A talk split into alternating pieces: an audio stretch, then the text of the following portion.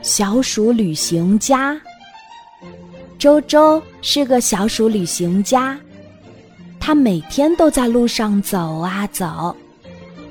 这一天，他不小心碰到了一个老鼠夹子，把一条腿给夹伤了。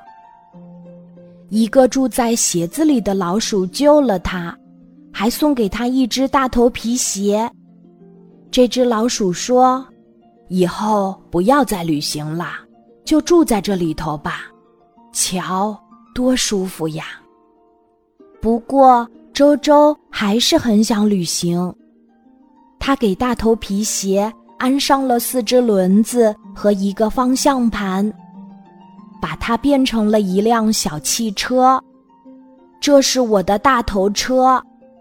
周周高兴地说：“大头车跑啊跑，被大河挡住了去路。”周周正在着急，一只老鼠跑过来说：“过河多危险呀，还是到我家去玩玩吧。”这只老鼠请周周吃晚饭。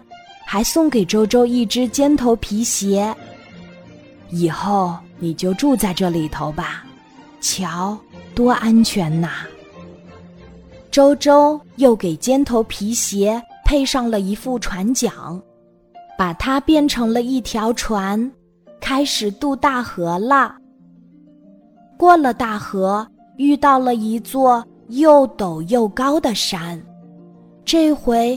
又一只老鼠帮了周周的忙，他送给周周一只凉鞋，周周给凉鞋装上了螺旋桨，啊，周周有了一架直升飞机。周周开着直升飞机飞过高山，飞过村庄，眼看就到了北方。这儿好冷啊，幸亏北方鼠。送给了周周一只厚厚的袜子，睡在里面真的很暖和。有只秃鹫看上了周周的直升飞机，拿了顶帽子来交换，周周慷慨的答应了。周周给帽子拴上几根细绳，做成降落伞，降落伞落在了草原上。有只被关在笼子里的草原鼠看见了周周，连忙喊道：“救命啊！救命！”周周救出了草原鼠，又给笼子装上了四只轮子和一个方向盘，把它改装成了一辆货车。